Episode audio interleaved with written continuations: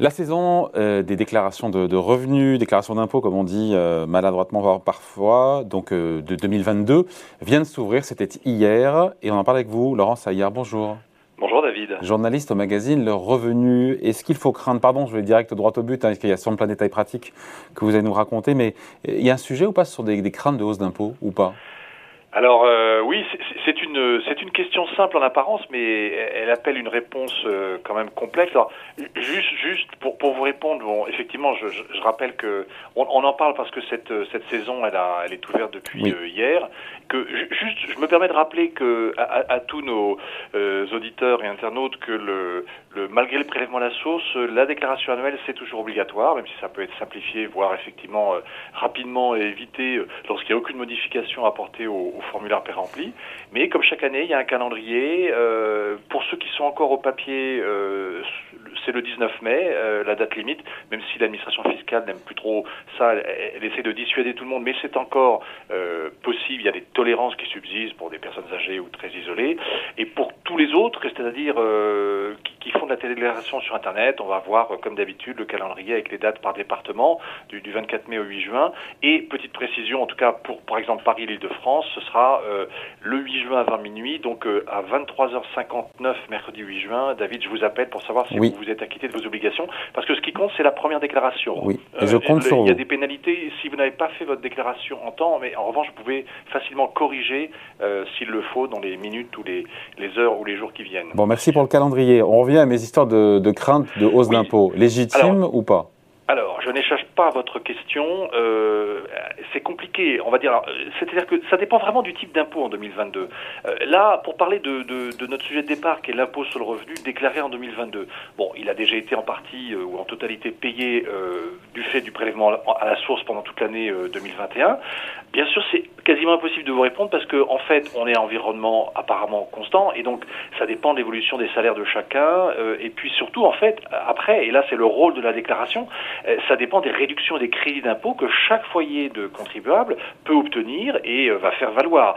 Donc, euh, ce que je peux vous dire en tout cas, c'est que il y a quand même une revalorisation de ce qu'on appelle le barème, hein, c'est-à-dire le barème des tranches de l'impôt sur le revenu dans la loi de finances 2022, donc votée en décembre. Et là, cette revalorisation, elle a été à hauteur de 1,4% par rapport à l'année précédente. Donc, ça veut dire que là, on a tenu effectivement, pas entièrement, mais de façon significative de l'inflation, qui, je vous rappelle, était estimée par l'INSEE à fin décembre pour l'année 2022 à 1,6%. depuis, c'est beaucoup plus parce que sur 2021, on est donc oh, proche. On n'a pas la totalité, mais on est proche. C'est-à-dire concrètement, si vos revenus ont beaucoup plus augmenté que 1,4%, bah, finalement, cette révélation du barème, elle va pas vous aider à diminuer la facture.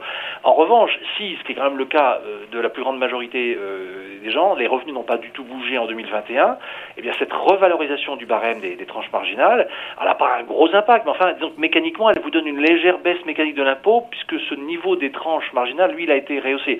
Alors après, je sais que votre question, elle porte en fait surtout sur 2022. Oui. Ce qu'on déclarera en 2023, est-ce qu'on commence à payer avec le prélèvement cette année?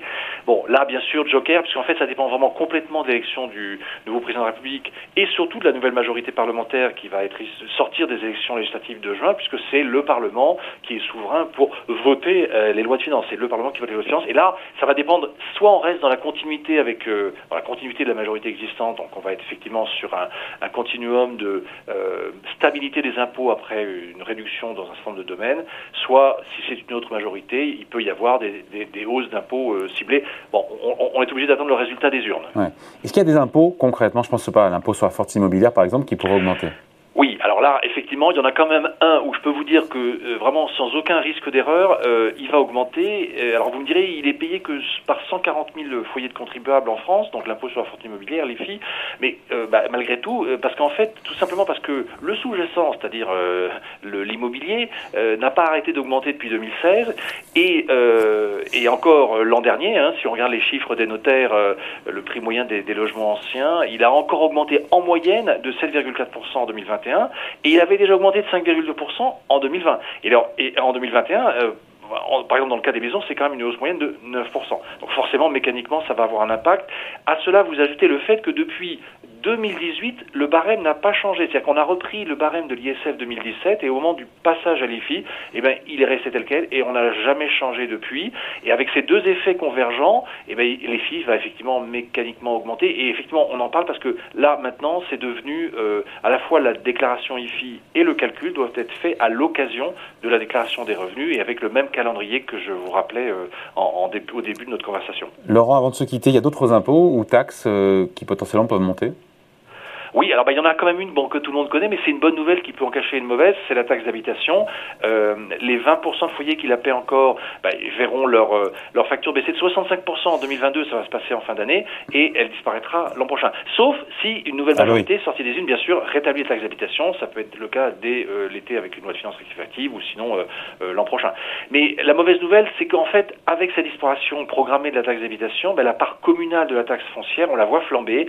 On l'a vu flamber en 2021 les années mais là, on voit bien dans les votes des budgets euh, des communes que, et il faudra le temps d'agréger tout ça, mais que, en fait, les communes, elles veulent garder euh, bah, au moins la main sur euh, la gestion d'un centre de ressources. Comme elles n'ont plus la taxe d'habitation, parce qu'elles vont certes recevoir l'argent, mais c'est pas elles qui vont décider, elles veulent pouvoir financer des projets locaux avec quelque chose qu'elles maîtrisent en direct, et on voit les taxes foncières vraiment augmenter de façon très importante. Et puis bon, sinon, après, c'est pas vraiment des impôts, c'est des taxes, mais voilà, vous savez comme moi, et on en parle tous les jours, que mécaniquement, s'il n'y a pas de hausse de taux, une TVA ou une taxe sur les carburants, eh bien, quand le sous-jacent il augmente beaucoup, eh bien, ah. forcément, mécaniquement, elle augmente. Et là encore, c'est encore un grand sujet aussi pour à l'occasion des, élections. Exactement. Avant de se quitter, pour le coup, on va regarder la couverture, couverture du revenu. Oui, eh bien, euh, justement, David, on fait un banc d'essai, euh, voilà, juste avant le, premier tour. Euh, on, met les, candidats, on a scruté, analysé les programmes économiques euh, des 12 candidats et on les met face à face sur tous les sujets qui, nous intéressent tout particulièrement, nous,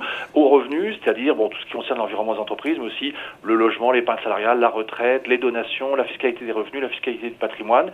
Et on, fait vraiment une comparaison terme à terme pour que nos lecteurs puissent voilà, faire Je vois également un dossier sur comment acheter un bien à plusieurs. Oui, et on revient aussi sur euh, quelque chose, disons, d'un peu plus euh, euh, intemporel, moins conjoncturel. C'est pas facile, ça, quand même. Hein. voilà, investir à plusieurs, ça peut être l'indivision, ça peut être la SCI, ça peut être la SRL de famille. avantages, inconvénients comparés de toutes ces formules à un moment où, en fait, bon, ben, l'investissement immobilier reste quelque chose d'assez important depuis plusieurs années dans notre économie. Voilà, tout ça et bien plus est à lire ce week-end tranquillement dans le revenu. Merci, Laurent. Merci, David. Salut.